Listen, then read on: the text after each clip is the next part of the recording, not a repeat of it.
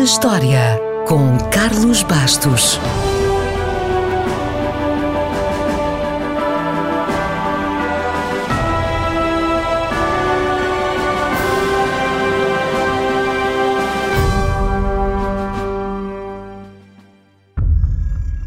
A Terra do Sul, ou em latim, a Terra Australis, era um continente fictício que aparecia frequentemente nos mapas europeus entre o século XV e o século XVIII.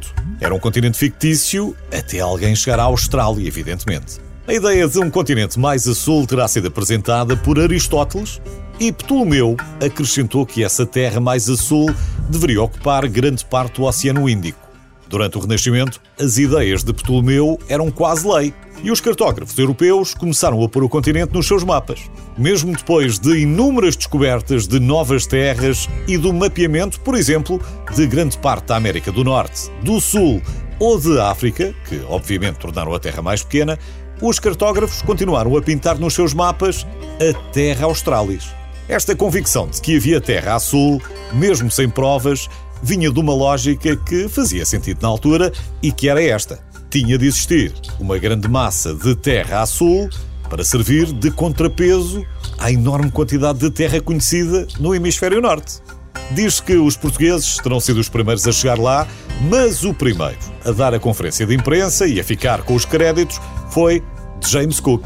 Este inglês já tinha cartografado a Terra Nova e a seguir rumou ao sul, onde circunnavegou a Nova Zelândia. Faltava encontrar a Austrália, mas estava lá perto. E foi a 13 de julho de 1772 que iniciou a segunda viagem e chegou finalmente à costa australiana.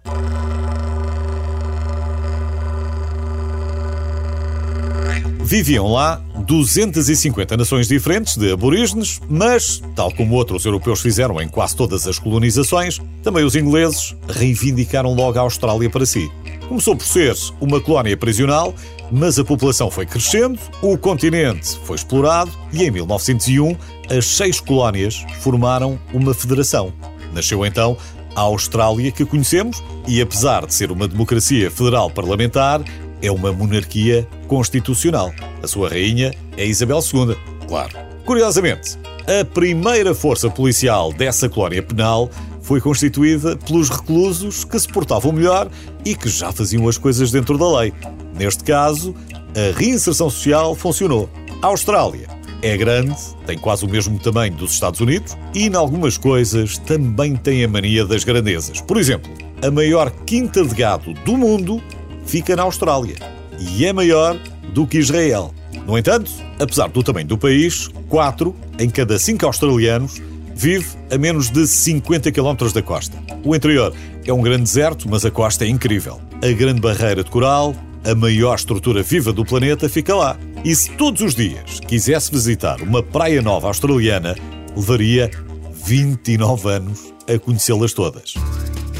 Claro que também há o outro lado da moeda tudo pode ser perigoso na Austrália. Até os simpáticos koalas, mas também os peixes, os insetos ou as cobras. 21 das 25 cobras mais venenosas do mundo vivem lá. E já que estamos a falar de bicharada, vamos terminar com o símbolo da Austrália, o canguru. Ao que parece, quando os ingleses viram pela primeira vez aquele estranho animal que pulava loucamente, perguntaram aos aborígenes, por gestos e sinais, qual era o nome dele. Ao que os aborígenes terão respondido Guru, ou seja, não percebemos o que é que querem dizer. Hoje, há linguistas que defendem que Guru, que é parecido, já era o nome utilizado pelos aborígenes. Mas a ser verdade, a história tem menos graça.